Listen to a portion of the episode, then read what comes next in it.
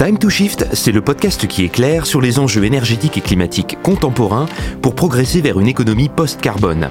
Après un été marqué par le réchauffement, Time to Shift sort de sa bulle et interroge un panel de personnes engagées pour penser la société de demain. Nous sommes allés rencontrer des think tanks moins climato-centrés et plus généralistes pour faire entendre de nouvelles voix. Aujourd'hui, l'Institut Montaigne. Think Tank, groupe de réflexion privé qui produit des études sur des thèmes de société au service des décideurs. À Time to Shift, on a deux thèmes, le climat et l'énergie. Et en France, des think tanks, il y en a pas mal.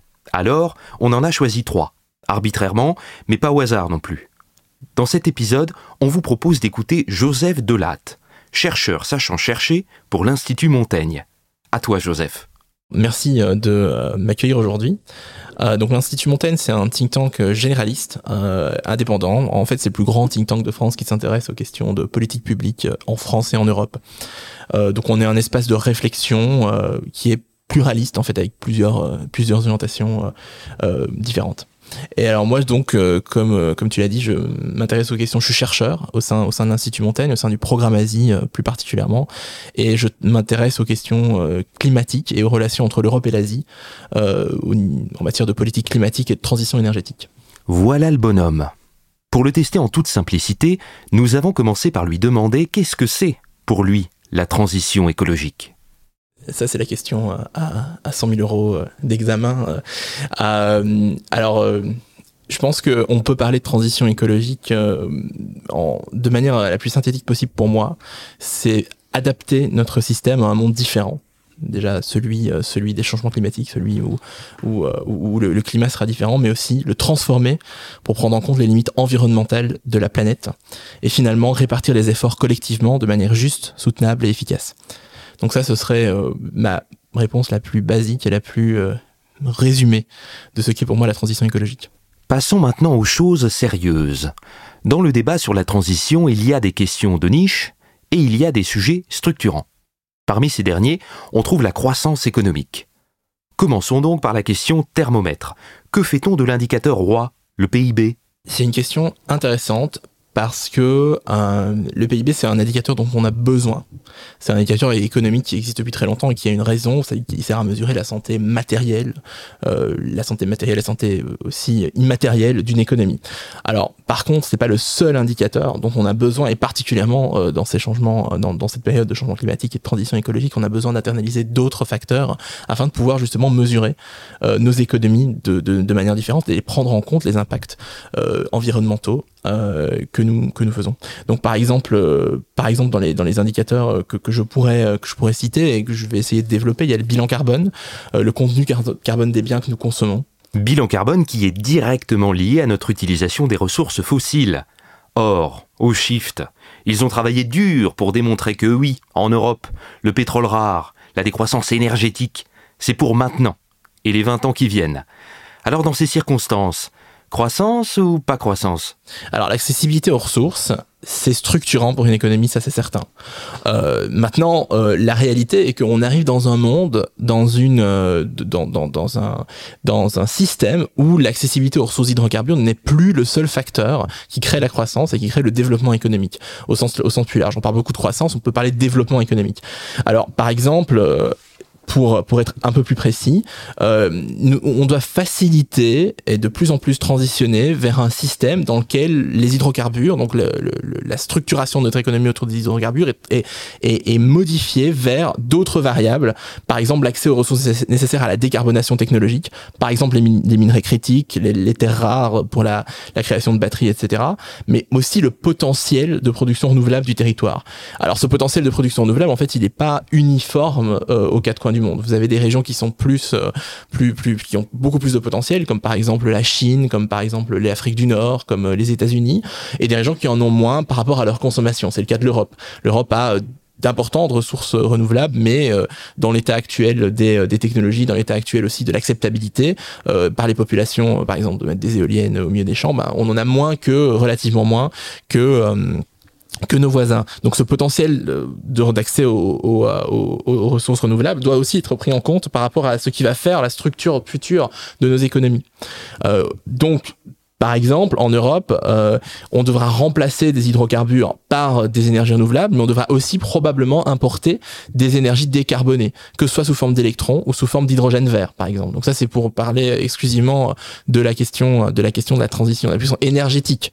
Euh, et le troisième facteur que je voulais développer ici aujourd'hui avec vous, euh, c'est toute la question du, c'est d'ailleurs capital, la question du recyclage de tous ces matériaux euh, critiques euh, pour la transition.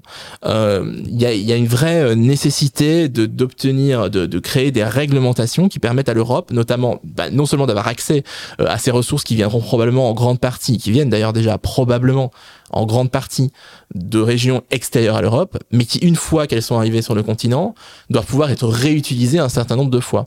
On ne doit pas pouvoir euh, importer, miner éternellement des, des matériaux type nickel, etc., en Indonésie.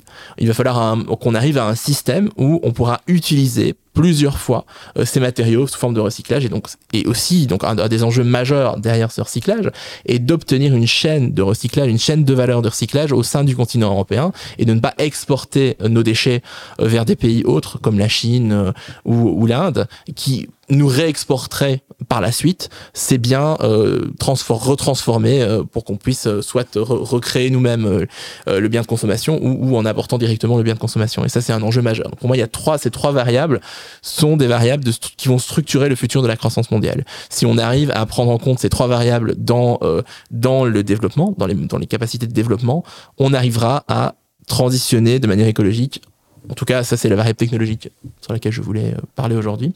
Tu as bien souligné l'enjeu sur les métaux et matériaux critiques. Mais quand même, plus de pétrole, ou beaucoup moins, est-ce que ça risque pas de légèrement coincer quelque part pour augmenter ou même maintenir notre agitation économique quand on voit notre boulimie actuelle de ressources fossiles? Alors, au niveau de la décroissance énergétique, pour moi, le débat il est différent. Euh, on peut continuer en utilisant Peut-on peut -on continuer en n'utilisant plus les ressources fossiles? Euh, bah, La réalité, c'est que pour décarboner nos économies, on aura besoin de plus d'électricité en réalité que ce qu'on en utilise pour l'instant. Euh, c'est quelque chose qui est un peu méconnu dans, euh, la discussion sur, le, climat et sur la transition. On parle beaucoup de, euh, diminuer notre, consommation. Alors oui, oui, diminuer notre consommation à l'échelle individuelle ou à l'échelle de, la, production, ça c'est une réalité. On en parlera plus tard, la sobriété mais ça ne veut pas dire qu'à l'échelle absolue, on va produire moins d'électricité. Au contraire, on va devoir en produire plus, parce que si on n'en a pas plus, on va tout simplement plus être capable de, de, de, de, faire des choses extrêmement basiques, comme par exemple électrifier les moyens de transport. Or, ça peut paraître un peu, euh, pour, une personne qui vit dans le centre de Paris, euh, ça peut paraître, bah voilà, on a les métros, euh, bah, plus les personnes vont utiliser les moyens de transport en commun, plus ça va être, ça va être bénéfique, mais tout le monde ne vit pas en ville. Il y a une quantité considérable, et dans beaucoup de pays, de personnes qui ne vivent pas dans des endroits où on pourra, avant 2050, produire des moyens de transport en commun efficaces. Donc il va falloir pouvoir créer des systèmes de transport pour ces personnes qui pourront, euh, grâce à l'électrification, continuer malgré tout à se transporter. Donc ça, c'est un, des facteurs euh, qu'il faut qu'il faut prendre en compte, sur lesquels il faut beaucoup travailler. Et alors, il y a la question de la sobriété énergétique. La sobriété énergétique, elle passe par euh, effectivement la diminution de notre de notre de, notre consommation d'énergie, euh, mais elle passe aussi par euh, toute une sobriété technologique. La sobriété technologique, c'est un peu le grand absent pour l'instant des discussions, euh, notamment à l'échelle européenne. C'est de pouvoir permettre à l'Europe de créer ses propres technologies de sobriété. et ces technologies, elles sont pas spécialement lunaires, hein, elles sont pas spécialement des hautes high-tech. On, on, parle de l'isolation des bâtiments. On parle, par exemple, de switcher d'une d'une d'une ampoule classique vers le LED. On parle de toutes ces de toute cette réglementation qui doit être vraiment mise en place tant à l'échelle locale qu'à l'échelle nationale et surtout à l'échelle européenne pour que les, que ce soit dans les biens de production ou, chez les, ou dans les, ou chez les, ou pour les ménages, on ait une moindre consommation grâce à euh, des technologies qui en fait existent déjà mais qui doivent être mises en place et donc être plus accessibles. Donc on va, on va devoir travailler notamment sur à la mise en accessibilité de ces, de, de ces, de, de, ces technologies et de ces, de ces moyens de sobriété. Euh, et enfin, pour tout ce qui ne sera pas euh, tout, ce, tout ce qui ne sera pas euh, décarbonable, on aura on aura effectivement donc, probablement des euh, des des, des, des, des, discussions sur sur des interdictions ou probablement des discussions sur des moyens de d'obliger les, les solutions alternatives. Ah, pas décarbonable. Comme quoi? Si par exemple, euh, alors on, on, va on va on va probablement en parler un peu après, mais mais si les les par exemple une personne qui prend un jet privé entre Paris et Lille, ce qui est une, une des une des destinations favorites des jets privés, Paris-Lille. si, si on peut permettre encore de, de ce, genre de ce genre de solution à exister pour les personnes qui peuvent se le permettre, est-ce que ça, ça doit pas tout simplement être interdit? Donc ça, c'est c'est ce sont des discussions qu'il faudra avoir en tant que société, de se permettre de, de trouver des solutions. Tant que les solutions alternatives n'existent pas, vu qu'on n'a pas un budget carbone extensible, il faudra probablement à un moment être très strict sur certaines, sur certaines, euh, sur certains excès. Joseph, on a envie d'insister un peu sur la croissance. Que penses-tu du lien entre la croissance mondiale et les gaz à effet de serre? Est-ce qu'il ne pose pas un problème de taille pour concilier croissance et planète habitable? Alors, pour être plus précis sur la question de la croissance économique, euh, en fait, elle n'est plus, et ce en fait depuis plusieurs années, euh, dans les faits, dans les données, euh, singulièrement en Europe, et même en prenant en compte les émissions exportées, elle n'est plus corrélée avec l'augmentation des émissions de gaz à effet de serre. Donc en Europe, on continue à avoir une faible croissance économique, mais on diminue nos gaz à effet de serre. Ça, c'est statistique, c'est une donnée. Par contre, euh, on fait face à plusieurs problèmes. Et là ici, le problème il est, il est, même double pour moi si je veux résumer ça en, un maximum, c'est que cette décorrélation entre la croissance économique et la diminution des gaz à effet de serre est trop lente pour respecter nos engagements euh, de, diminution de gaz à effet de serre et singulièrement l'accord de Paris. Donc si l'on veut respecter les objectifs de l'accord de Paris, il va falloir les accélérer. Il va falloir les accélérer, ou en tout cas accélérer la diminution de, gaz à effet de serre tout en maintenant un développement économique. Ça, c'est le, le, le, principe de base. Et donc, singulièrement, passer euh, remplacer les parts de l'économie qui dépendent des hydrocarbures par des parts de l'économie qui n'en dépendent pas et qui, sont, qui dépendent donc des énergies renouvelables ou des énergies euh, sans carbone. Donc ça, c'est le, le, le, un, des, un, des, points les plus, euh, les plus importants. Et le deuxième point, c'est qu'il est nécessaire de conclure un nouveau social, un nouveau contrat socio-économique mondial avec les pays en voie de développement. Parce que singulièrement, on peut, le principal problème euh, futur dans la stratégie actuelle de décarbonation, euh, c'est que le développement de bon nombre de pays en développement, comme l'Inde et la plupart des pays africains, repose bien évidemment sur les hydrocarbures. On l'a fait euh, pour se développer, on l'a fait, la Chine l'a fait pour se développer, et maintenant on est en train de, de, dire euh, à tous ces pays qui ont, qui doivent encore se développer, ah ben ne vous développez pas euh, comme nous, euh, trouvons une solution alternative. Donc il faut changer ça en faisant correspondre besoin de financement au développement pour pour les pays en voie de développement au financement bas carbone.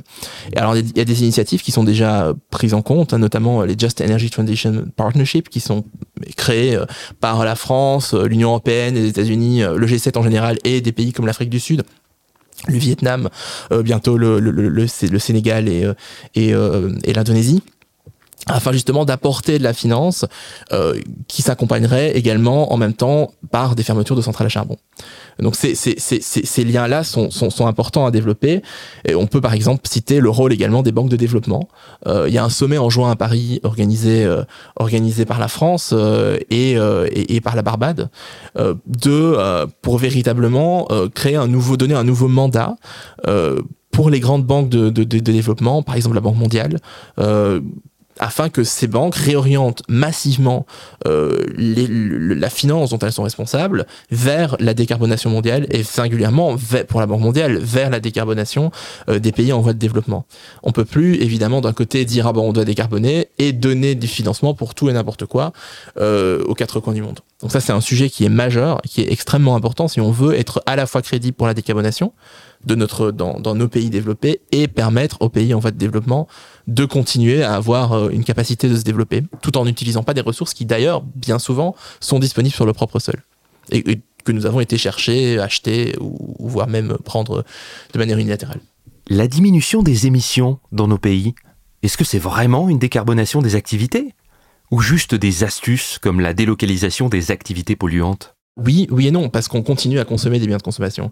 Et là, euh, donc même si on, c'est ce que j'ai dit dans, dans ma réponse, c'est on prend euh, en compte, même si on prend en compte euh, nos biens de nos, nos, émissions exportées, c'est-à-dire tout ce qu'on importe. Alors en France, c'est beaucoup, hein, finalement, c'est un quart de nos, de nos émissions qui, viennent de biens qui ont en fait été euh, produits ailleurs, donc qui ont, donc qui ont été émis ailleurs.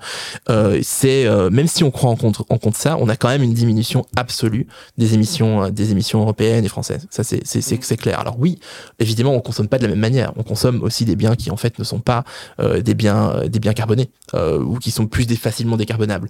mais effectivement, même si on prend en compte ça, on a une diminution de nos émissions euh, annuelles. Ça c'est ça c'est un fait. Alors évidemment, c'est pas très rapide. Hein. Cette année, on parle de 2% en moins. Bon voilà, on n'arrivera pas à la neutralité carbone si on si on continue comme ça. Donc l'enjeu, c'est effectivement de, trouver une solution pour aller plus loin euh, et pour aller plus vite. Passons à un sujet qui nous plaît bien au Shift, le pilotage. Joseph, imaginons que tu es le maverick de la transformation écologique. Décris-nous ton manche à balai, les boutons, bref, tout ce qu'il te faut pour accomplir la mission climat et énergie. Tout d'abord, euh, où est-ce qu'on émet nos, émissions en Europe? Euh, Notre secteur industriel, c'est à peu près un quart de, euh, nos émissions, donc 23%. tout ce qui est électricité, gaz, c'est aux alentours de, 21%, 20-21%. Alors la consommation des ménages et l'agriculture, c'est chacun 15%. Et enfin, vient le transport pour, pour le reste. Quoi. Donc, euh, on a des, secteurs, en fait. Il faut, faut, découper euh, notre, décarbonation en secteurs. Euh, alors, depuis près de 20 ans, l'Europe, elle a pris un, angle qui est l'angle de la tarification du carbone. On a créé un marché du carbone qui, pendant très longtemps, a été, a été un outil qui se crée, qui se, qui, qui apprenait, qui, qui, qui, grandissait, qui a pas eu beaucoup d'effets au début, et qui depuis quelques années euh, prend euh, véritablement des galons. Euh, avec quelques, quelques, quelques particularités qui étaient que les secteurs les plus exposés au commerce international étaient étaient, on leur fournissait des quotas gratuits d'émissions. Euh, donc ça veut dire que pour certains secteurs, ils étaient, exposés à des, prix euh, qui en fait sont montés relativement haut. On est allé, on, a atteint euh, aux alentours de 100 euros la tonne. Euh, D'ailleurs, on n'est pas loin. Pour l'instant, ça fluctue évidemment. C'est le concept d'un marché du carbone. Donc vous avez un quota d'émissions qui vous est distribué euh, au début. Donc c'est comme ça que ça fonctionnait jusqu'il y a pas longtemps. On vous donne un quota d'émissions gratuitement et vous pouvez, en fonction de vos résultats en fin d'année, bah, revendre, soit revendre le quota parce que vous avez été plus vertueux que ce que vous deviez l'être, soit acheter des quotas parce que vous avez émis plus. Donc ça, c'est le principe du marché carbone tel qu'il était euh, jusqu'à jusqu'à il y a pas très très longtemps. Et puis là, il y a une réforme très importante qui vient de passer il y a quelques jours euh, au niveau européen, qui est que bah, non seulement il y aura plus de quotas gratuits, tout le monde va avoir à acheter directement les quotas, euh, donc à planifier euh, ses émissions euh, de manière pluriannuelle, voire, voire annuelle, euh, en achetant un certain nombre de quotas. Mais en plus de ça, euh, c'est euh, les, les, biens que nous importons de l'étranger vont aussi être couverts grâce à ce qu'on appelle un mécanisme d'ajustement carbone aux frontières. Alors on en a beaucoup parlé euh, euh de manière un peu un, un, peu mauvaise si si si si, euh, si, si vous voulez mon avis parce que c'est véritablement une une révolution en fait ça. J'en verrai un peu plus tard mais ça change les règles internationales de la manière dont on conçoit le contenu carbone d'un bien alors en France, on a beaucoup parlé de la tarification du carbone, singulièrement euh, en 2017-2018 avec euh, le mouvement des Gilets jaunes. Le débat a été euh, extrêmement mal, extrêmement mal, mal, mal, mal, deux, trois, cadré euh, il a été extrêmement mal compris, surtout. Euh, et surtout, il y a eu un, une grande absence, euh, un grand absent dans ce débat, c'est la question du recyclage de ces revenus du carbone. Donc, l'enjeu principal quand on parle de tarification du carbone, parce que c'est bien l'outil principal de l'Europe pour se décarboner, c'est pas le seul et on va en parler, c'est que va-t-on faire des revenus? Singulièrement quand vous quand vous gagnez des milliards d'euros euh, sur euh, sur une taxe carbone ou sur un marché carbone, vous avez des revenus. L'État, euh, les, les, les collectivités publiques gagnent un, un, certain pouvoir de revenus. Ce pouvoir de revenus, il doit être bien entendu utilisé de manière intelligente pour décarboner l'économie et favoriser encore plus que le marché carbone et que la tarification du carbone, la décarbonation de son économie. Donc quand vous avez un bâton c'est une tarification, une tarification de carbone, c'est un bâton. On vous dit, bah non, vous consommez trop, vous allez euh, recevoir un coût. Le coût, c'est le prix. Euh, vous pouvez aussi avoir une carotte c'est-à-dire euh, des subventions par exemple pour euh, pour vous décarboner si vous êtes une entreprise bah, effectivement vous pouvez recevoir des subventions parce que vous installez des panneaux solaires ou une subvention parce que vous vous avez un nouveau process qui consomme moins euh, d'énergie fossile. Voilà ça ça peut ça c'était un moyen d'utiliser les revenus du carbone. Vous pouvez aussi l'utiliser de manière différente en disant bah voilà on va subventionner la population en général, ce qui permet évidemment d'avoir une meilleure acceptabilité, une meilleure acceptation euh, euh, de ces revenus du carbone. Donc, pour moi, le débat, euh, il, doit être beaucoup plus vers les revenus de cette tarification du carbone que vers exclusivement le bâton qui est effectivement que vous allez payer, nous allons payer plus cher les, les hydrocarbures dans le futur. Pourquoi? Parce que dorénavant, avec la nouvelle réforme, euh, le TS2, donc le marché carbone européen tel qu'elle vient d'être euh, actée euh, au niveau européen, on étend ce marché carbone qui correspondait aux alentours de 40% des émissions européennes, on l'étend à des secteurs qui vont toucher directement la population. C'est le cas du transport, particulièrement. Donc ça veut dire que vous allez payer plus cher petit à petit euh, des, euh, des, des, des, biens des biens que vous avez l'habitude que nous avions l'habitude de payer moins cher et qui sont des biens euh, qui dépendent des hydrocarbures notamment pour le transport. Donc c'est ce, ce il faut voir ces, ces nouveaux ces, ces, ce nouvel instrument également comme un moyen pour les États de recevoir des, des, des, des revenus donc de recevoir de l'argent qui pourront réinvestir. Alors on a parlé du MACF, il y a aussi une autre un autre acteur principal qui va rentrer en compte avec avec cette réforme, c'est euh, le Fonds social pour le climat. Donc la Commission européenne a permis, grâce à la création de CMACF, grâce à cette, euh, grâce à cette ETS2, euh, e de créer un fonds social qui permettra justement d'utiliser une partie des revenus qu'elle va euh, prendre grâce, grâce à ce, marché carbone et de le réintroduire directement auprès de la population. Donc ce sera singulièrement euh, fléché vers les populations les plus vulnérables afin de leur permettre justement bah, de continuer à avoir accès aux ressources énergétiques parce qu'à un moment vous allez quand même pouvoir continuer à vous transporter, vous pouvez quand même continuer à pouvoir vous, chauffer, euh, mais de financer notamment des infrastructures de, de, de, rénovation pour les, pour les, pour les, pour les maisons, de permettre à, à, des, à des voitures électriques par exemple d'être accessibles au, plus grand nombre. Ça, c'est un enjeu majeur. Vous devez absolument, évidemment, avoir des, éléments sociaux dans cette politique de tarification. Si on n'a pas ces éléments sociaux, bien entendu, à un moment, ça, va flancher et l'acceptabilité de ces politiques sera perçue comme évidemment euh, problématique. Parce que si d'un côté vous demandez à toute la population de faire un effort alors que tout le monde n'a évidemment pas les mêmes moyens, on va, va vers, un problème d'acceptation grave et ce qui pourra retarder euh, notre décarbonation. Euh, donc pour revenir sur, euh, sur le mécanisme d'ajustement euh, carbone aux frontières, on est à un, une période charnière de l'histoire de la relation euh, de l'atténuation climatique entre notamment, particulièrement l'Europe et ses partenaires. Euh, on ne parle pas la même langue euh, en matière de décarbonation. On ne parle pas euh, du tout, on, on, on, on, ne, ne, conçoit pas notre décarbonation de la même manière que l'on soit euh, en Europe ou que l'on soit aux États-Unis, en Chine ou au Japon.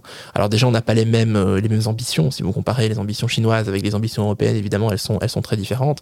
La Chine ambitionne d'être décarbonée en 2060, nous en 2050 et probablement même un peu avant. Euh, voilà, donc on a des, des, des, des, trajectoires différentes et surtout des politiques mises en place différentes. En Europe, vous avez des trajectoires de décarbonation par secteur industriel qui vont devenir de plus en plus sévères. Euh, en Chine, par exemple, vous ne les avez pas. Aux États-Unis, avec l'Inflation Reduction Act, donc cette nouvelle loi euh, de euh, qui à la fois lutte contre l'inflation, mais qui en fait lutte aussi beaucoup contre les changements climatiques, les Américains euh, subventionnent massivement euh, leur industrie et leur décarbonation véritablement en donnant de l'argent euh, pour l'achat par exemple de voitures électriques euh, pour l'achat euh, de, de, de, de, on fixe un prix par exemple pour l'hydrogène décarboné pour les industries qui en ont besoin voire pour le pour, pour, pour l'aérien à, un moment. Donc c'est ça change c'est évidemment des façons très différentes de concevoir une décarbonation industrielle et ou de concevoir une décarbonation économique tout court. À partir du moment où vous avez des langages différents quand on prend, quand on met, en, quand on prend en compte euh, euh, le contenu carbone des biens grâce à un mécanisme d'ajustement carbone aux frontières, mais que vous n'avez pas euh, les mêmes les, mêmes règles aux États-Unis, en Chine et au Japon, ça va devenir problématique. Alors, quelle est notre ambition en Europe? En Europe, ce qu'on espère, c'est en fait créer les règles pour tout le monde c'est singulièrement d'être, euh, comme on est les plus avancés, surtout en matière de tarification du carbone, vu que c'est notre angle d'attaque, euh, on va essayer de, créer une règle qui fait que ben, pour tout ce qu'on va importer, euh, il y aura un prix en fonction du prix du carbone qui aura été payé dans le pays d'origine. Mais bien entendu, certains pays n'ont pas de prix du carbone, donc sont pas très contents. Si vous parlez aujourd'hui à un Américain euh, du MACF, il va dire ah bah oui, mais non, nous à terme, on aimerait, on, on veut pas que ça, ça, rentre en compte sur les produits que nous on exporte en Europe. Alors ils sont pas extrêmement concernés pour l'instant parce que c'est sectoriel, donc du coup ça concerne plutôt des pays comme la Turquie, euh, avant euh, la, la Russie, mais voilà, ou l'Inde. mais voilà, à terme, ça devra s'étendre, c'est l'enjeu, c'est l'enjeu du mécanisme d'ajustement carbone aux frontières, c'est de petit à petit couvrir tout ce qu'on apporte, donc toutes nos émissions, nos émissions importées. et donc ces pays ne veulent pas évidemment que notre façon de, de concevoir la décarbonation devienne la leur, ou en tout cas qu'elle leur soit imposée.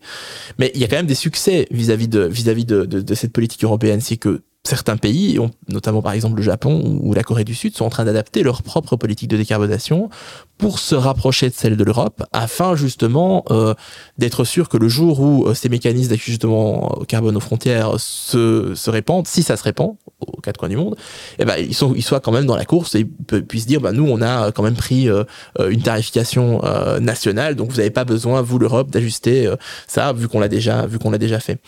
Le, le, vrai enjeu derrière, c'est le calcul de l'intensité carbone. Quand vous avez au niveau du commerce international des biens qui sont qui ont des, très grandes, des très longues chaînes d'approvisionnement, suivre l'intensité carbone du bien, c'est très compliqué. La Commission européenne, quand elle crée son MACF, elle va évidemment mettre en place un système qui permette de calculer l'intensité carbone du bien, mais ce sont des calculs standards. Il ne va pas aller calculer euh, le, toutes les voitures qui sont exportées vers l'Europe, tous les, tous les jouets, elle va, va pas faire ça. Euh, or, il y a un enjeu, c'est que si on veut vraiment être clair sur qu'est-ce qu'on consomme et qu'est-ce qu'on émet, on a besoin effectivement de, de, de, de s'accorder à un moment à l'échelle internationale sur la façon dont on va, euh, dont on va euh, calculer cette intensité carbone du bien et surtout la, façon dont on va être comptable de, cette, de cette intensité carbone. Donc l'intensité carbone, elle est, c'est un des, un des facteurs sur lesquels on va, sur on travaille beaucoup, nous notamment à l'Institut Montaigne, mais mais c'est pas la seule, euh, la seule, enfin la tarification euh, n'est pas la seule, le, seul outil euh, qui est nécessaire.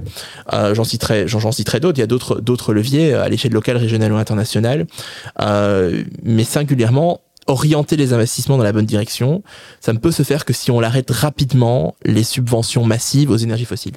Ça, ça, ça paraît très clair. Donc, à l'heure actuelle, à l'heure où on parle, 80% euh, euh, de la finance énergétique à l'échelle mondiale va vers euh, des hydrocarbures. Ça va vers, vers le pétrole, vers le charbon, vers le gaz. Alors que à peu près c'est un peu moins de 80%, c'est 70%. Euh, alors que à peu près 25% vont vers des alternatives décarbonées, que ce soit. Donc c'est plus ou moins 20% vers les renouvelables et un peu plus de 3% vers le nucléaire. Donc c'est une réalité qu'il faudra un jour prendre en compte. Effectivement, on ne pourra pas décarboner l'économie mondiale si on continue à donner autant d'argent dans, dans, les, dans les hydrocarbures. Il faudra qu'il y ait un moment un vase communicant et que petit à petit, c'est ce qui est en train d'arriver, mais c'est assez lent, les finances qui sont données aux énergies renouvelables à l'échelle mondiale dépasse celle des hydrocarbures. On a bien compris qu'il y a donc un déploiement progressif de la tarification du carbone qui devrait contribuer largement, selon toi, à résoudre le problème. Mais du coup, avec ces seuls outils, on ne risque pas de décarboner d'un côté pour mieux polluer de l'autre, avec d'autres types de pollution qui détruisent la biodiversité, les terres, l'eau, etc. Est-ce qu'il y a des réflexions sur d'autres types d'indicateurs pour contrer ces éventuels impacts néfastes? Alors euh, la réflexion, elle a lieu, ça c'est clair, euh, dans tous les cénacles, que ce soit à l'international via la CNUSET, donc euh, la, la Convention 4 des Nations Unies sur les changements climatiques. vous avez parlé de, des, conférences sur la biodiversité, c'est évident, la réflexion elle a lieu. Est-ce que cette réflexion est internalisée dans les outils de tarification du carbone? Non. Elle n'est pas internalisée parce que il faudrait également prendre en compte des facteurs qui pourraient ralentir la décarbonation. Je pense que là, on est effectivement vers un enjeu majeur, qui est celui de l'impact général environnemental de nos politiques publiques. Et donc, je, reviens un peu euh, à ce que j'ai dit par rapport à la question du recyclage des matériaux critiques. Ça fait partie des, enjeux qui dépassent l'enjeu climatique, qui, parce que effectivement, si on s'imagine qu'on va pouvoir miner euh, à l'échelle de ce qu'on a fait pour les hydrocarbures, là, on est sur quelque chose qui est bien plus intense au niveau environnemental. Une mine à ciel ouvert, ça peut pas être fait de manière euh, écologique. C'est pas possible. Ça peut être plus écologique en fonction de, du lieu et des règles et des normes qui, ont, qui, qui sont mises en place. Mais singulièrement, si vous minez à Sulawesi, euh, en Indonésie, ce sera toujours euh, plus sale que si vous minez en Europe. Parce qu'il y a moins de règles, parce qu'il y a moins de checks, parce qu'il y a moins de gouvernement, tout simplement. Donc là, il y a un vrai enjeu derrière qui est de, effectivement, que cette décarbonation, que ces politiques publiques, ces politiques climatiques soient à la fois, petit à petit, des politiques environnementales. D'autres indicateurs et d'autres acteurs.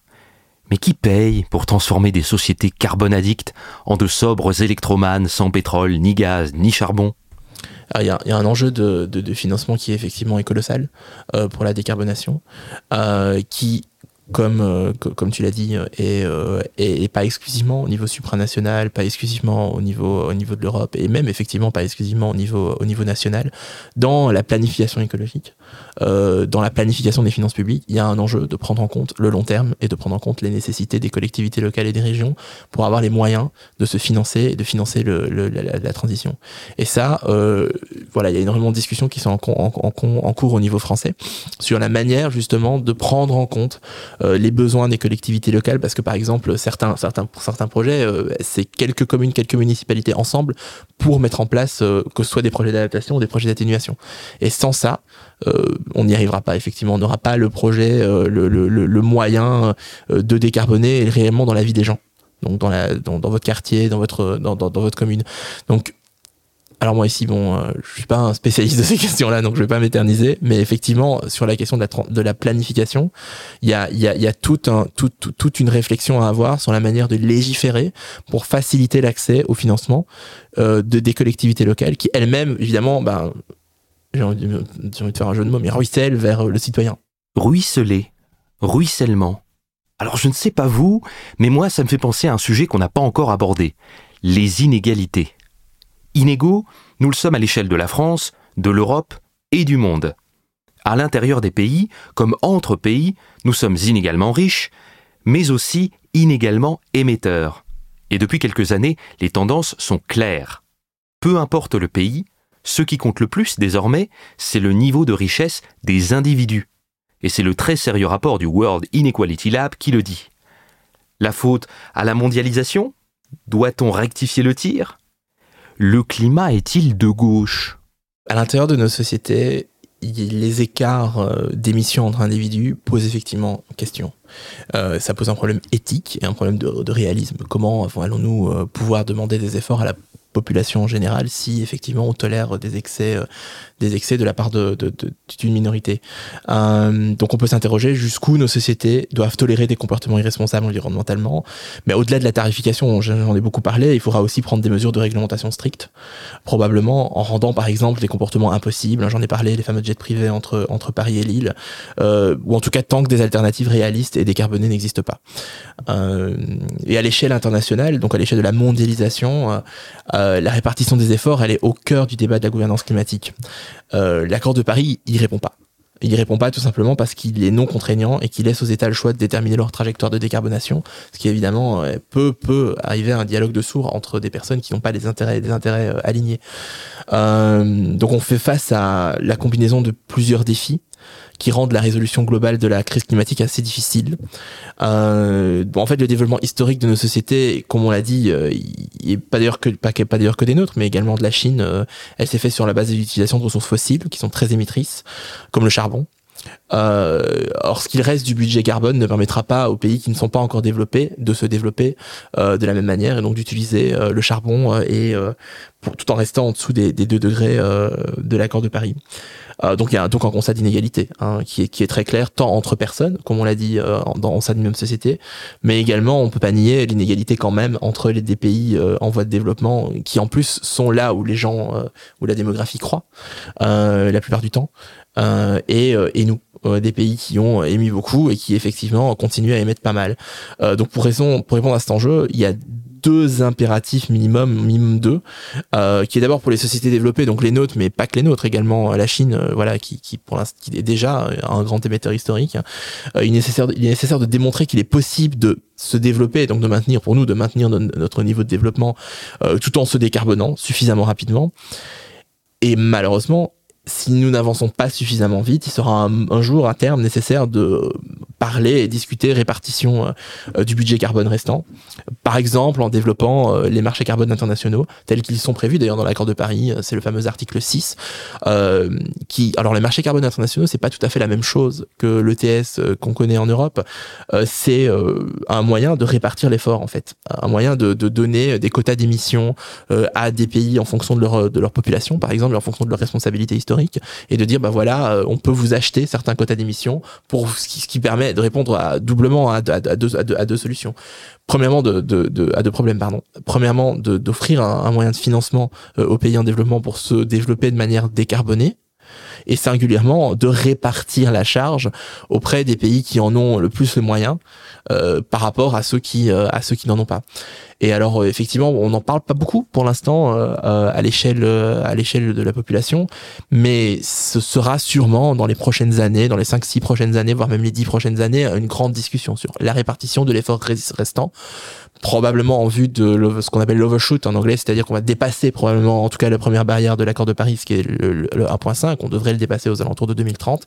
Une fois qu'on aura dépassé euh, malheureusement cette première barrière, symbolique, il faudra peut-être effectivement discuter répartition, réellement répartition de l'effort. Ce sera pas quelque chose de facile parce que on peut pas, euh, euh bon, c'est pas un sujet, euh, un, sujet qui va, qui, va être facilement discutable même dans nos sociétés parce que un pays, un jeune par exemple euh, aujourd'hui, euh, pourquoi serait-il responsable des émissions de son grand-père? Pourquoi serait-il responsable des émissions de, ses, parents? Alors, vous allez, on peut considérer que effectivement un, un, un jeune au Nigeria est encore moins responsable, mais voilà, à partir de quand est-ce qu'on met la responsabilité? Est-ce que c'est effectivement sur base nationale ou est-ce que c'est sur base générationnelle? Est-ce que c'est sur base sociale? Il y a plein de questions qui vont se poser. Donc cette question euh, euh, des marchés carbone internationaux, donc des échanges de quotas d'émissions, elle peut, elle peut offrir peut-être à terme une solution pour répartir l'effort restant. Alors moi, en tant que chercheur, je me suis beaucoup intéressé à cette question, à cette question de l'article 6 de l'accord de Paris.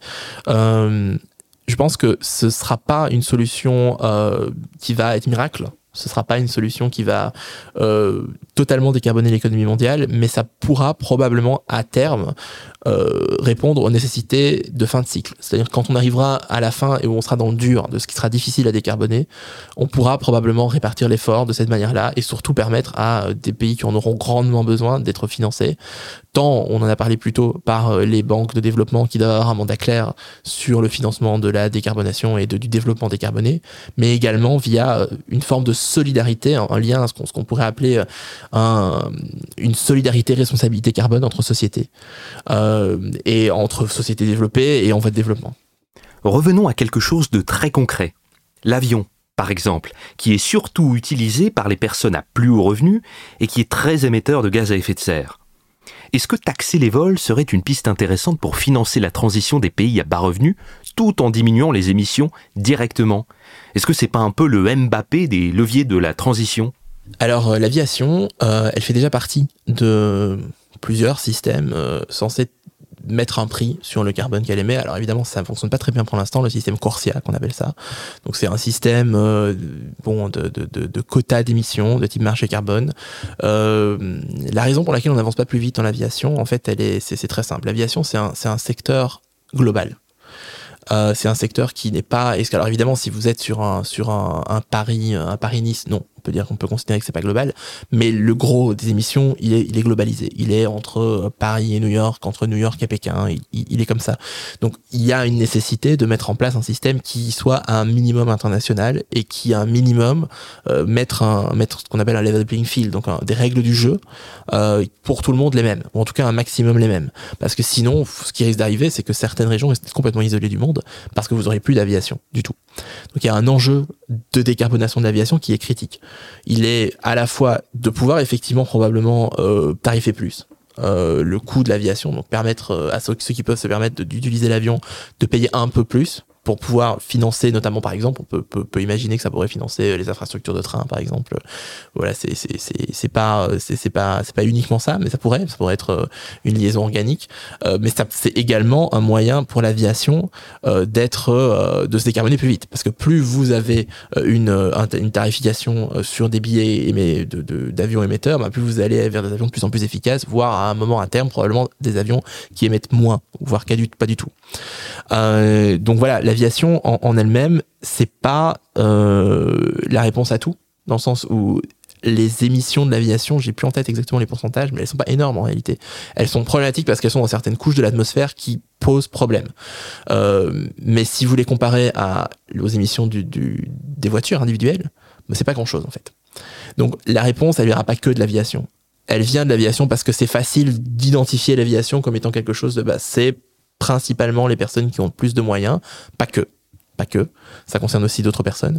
Mais, euh, mais, mais, mais, voilà, donc ça c'est plutôt ma réponse sur l'aviation. Sur, et pour rebondir sur les systèmes de tarification internationale qui concernent déjà l'aviation, pourquoi est-ce qu'on n'est pas plus loin?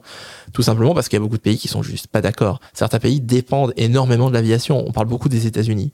Euh, les États-Unis dépendent de l'aviation. L'infrastructure de transport aux États-Unis n'existe tout simplement pas euh, sans l'aviation. Vous avez très très peu de trains. Les, les, moyens mis en place pour l'instant pour la, la construction d'infrastructures de, de, trains aux États-Unis sont, sont, sont, minimes. Et donc, nous, en Europe, on mise beaucoup sur le train. Euh, à terme, on espère que le train va avoir une renaissance du train. Aux États-Unis, ils misent sur la décarbonation de. La, de, de, l'aviation. Donc, d'utiliser euh, des, euh, des moyens de, de subventionnement pour essayer de décarboner plus vite l'aviation. Alors, c'est pas un miracle. Hein. L'aviation, ce sera très difficile à décarboner, soyons très honnêtes. Mais c'est il faut, bien se rendre compte que quand on discute euh, réduction et décarbonation, et surtout d'un secteur transnational comme l'aviation, c'est à l'échelle mondiale qu'on doit réfléchir. Alors je dis pas que ça veut pas dire que nous, en tant qu'Européens, on peut pas se poser des questions sur que va-t-on faire sur notre lopin de terre, mais croire que on va décarboner la totalité de l'aviation mondiale parce qu'en Europe on aura on aura mis un prix Paris-Rome euh, très cher, non c'est normal, c'est effectivement à terme, ce serait normal qu'on tarifie euh, un prix Paris-Rome plus cher, que ça rende ça soit plus cher que de prendre le train. Ça, c'est évident.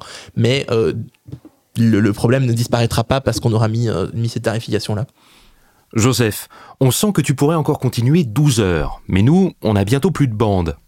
Alors, dirigeons-nous tranquillement vers la sortie, mais juste avant, au fait, à l'Institut Montaigne, qu'est-ce que vous avez sur le feu niveau climat? On a travaillé pendant un an et on, on continue à, être sur ce sujet-là, sur la question de la décarbonation à l'échelle internationale via des instruments de type multilatéraux, donc les clubs climat. On a beaucoup, il y a, eu une discussion au niveau du G7 sur la création de clubs de pays euh, qui iraient plus vite, plus loin et qui se mettraient en commun sur la décarbonation de certains secteurs industriels. Donc on a publié euh, l'année passée, en, novembre, euh, un rapport de recherche extensif sur la manière dont on collaborerait, par exemple, avec les pays d'Asie du Nord-Est. Donc on a été voir vers le Japon vers la Corée, mais également vers la Chine, sur comment est-ce que on travaillerait ensemble. Alors en interviewant un certain, un certain nombre d'acteurs, euh, de, de, de, décideurs politiques, d'officiels, d'experts euh, de tous ces pays, euh, et on a proposé des, des, des, moyens justement de, d'augmenter l'ambition de ce qui était discuté au niveau du G7 au niveau du club climat. Ça on a rebondi notamment sur la création d'un forum qui permettrait d'inclure au-delà du G7 parce que bien entendu euh, décarboner le, monde décarboner la, la, planète ça va pas se faire euh, exclusivement euh, par ce club de pays riches mais ça devra se faire évidemment en incluant un maximum de pays et singulièrement des pays en développement qui eux ont à la fois besoin pour se développer d'avoir un accès à nos marchés parce que ça, on en a, pas beaucoup parlé pour l'instant, mais, c'est crucial. Effectivement, s'ils si, n'ont pas d'accès aux marchés internationaux, euh, le développement se fera beaucoup plus lentement. Donc, ils ont un besoin, et il y a une demande de la part des pays, des pays en développement, que cette décarbonation ne vienne pas se faire de manière forteresse. C'est-à-dire qu'on créerait une forteresse entre pays riches euh, pour, euh, pour qui, qui, a, qui serait de plus en plus sévère euh, entre eux, euh, avec un gros prix du carbone, qui décarbonerait et, et, qui laisse sur le côté euh, les pays, les pays les moins, les moins développés. Donc il y a un vrai enjeu là derrière. On a proposé des solutions via notamment la création de certificats verts qui permettraient justement de certifier que certains biens sont, sont décarbonés ou en tout cas ont un contenu de carbone inférieur à, à un certain levier, à un certain, une certaine échelle. Euh, donc ça, ça a été notre travail et on a rebondi sur ce travail euh, en créant, en participant à la création d'un consortium international de think tank euh, qui euh, conseille le G7 notamment sur la décarbonation industrielle et la décarbonation du commerce international. Et donc là, c'est assez simple. C'est euh, on, on, pousse, enfin en tout cas, on, on, on conseille, euh, on recommande la euh, la prise en compte notamment de, cette, de ces différences dont on a parlé dans, dans ce podcast, de, de ces différences d'interprétation de la décarbonation. Donc quand on parle d'intensité carbone au Japon, par exemple, ou de tarification chez nous, on essaie de trouver des moyens pour faciliter la discussion et accélérer justement les discussions concernant la prise en compte de ces différentes interprétations par rapport à l'intensité carbone et au contenu carbone des biens. Donc ça, c'est un enjeu majeur pour nous. L'autre enjeu majeur est finalement, et ça, je vais terminer là-dessus sur, sur mon projet de l'année, on travaille sur la décarbonation industrielle par secteur et par vecteur. Donc on voit que les pays, euh, ils investissent de manière très différente et ils, ils, réglementent de manière très différente euh, leur secteur industriel. Et donc on travaille sur ça, sur la, mise en perspective de ces différentes, de ces différentes, euh, euh de ces différentes réglementations de décarbonation par secteur industriel et par secteur de d'émissions. Donc on sait par exemple que le, le, le secteur industriel, c'est à peu près un quart de nos émissions, beaucoup plus en Chine, 36%. et donc il y a un enjeu de savoir comment est-ce qu'on arrive notamment, dans des pays qui nous exporte beaucoup de biens industriels, et singulièrement la Chine, à mettre en évidence des différences d'approche.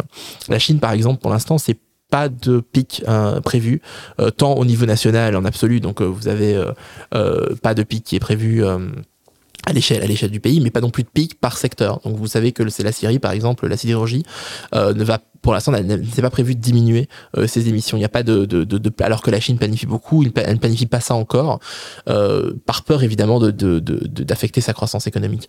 Donc on travaille là-dessus sur comment est-ce que nous, en tant qu'Européens, on va réagir à, à, à cette, cette, ce décalage, notamment dans les, euh, dans les, euh, dans les ambitions. Euh, on, a, on a parlé de l'ajustement carbone aux frontières. Il y a un enjeu la Chine pourrait très bien, par exemple, décider de nous exporter euh, les biens qu'elle produit sur base d'énergie verte et garder pour elle et pour l'exportation du sur le marché international bah, les, autres biens, ce qui évidemment serait une somme nulle. Euh, si on continue comme ça, on est on est dans une somme euh, où, on n'a pas une décarbonation à l'échelle mondiale, mais nous on pourra se dire avec avec bonne foi qu'on aura décarboné notre consommation à nous. Donc il y a, y a toutes ces questions là sur lesquelles on, on, toutes ces questions sur lesquelles on travaille à l'institut. Euh, c'est notre projet de l'année. Euh, et, euh, et, on le fait notamment avec euh, des acteurs japonais, des acteurs coréens et des acteurs chinois. Merci Joseph, merci à l'Institut Montaigne pour son accueil, et pour les plus curieux d'entre vous, réchauffement climatique en japonais se dit Danka, à peu de choses près. À très vite pour entendre la voix d'un nouveau think tank. Le podcast Time to Shift est réalisé par les Shifters, les bénévoles du Shift Project. Ce think tank dirigé par Mathieu Ozano et présidé par Jean-Marc Jancovici a un objectif faire progresser le débat et les actions pour une économie post-carbone. Un monde libéré des énergies fossiles et préservé du changement climatique. À très bientôt pour toujours plus de Shift.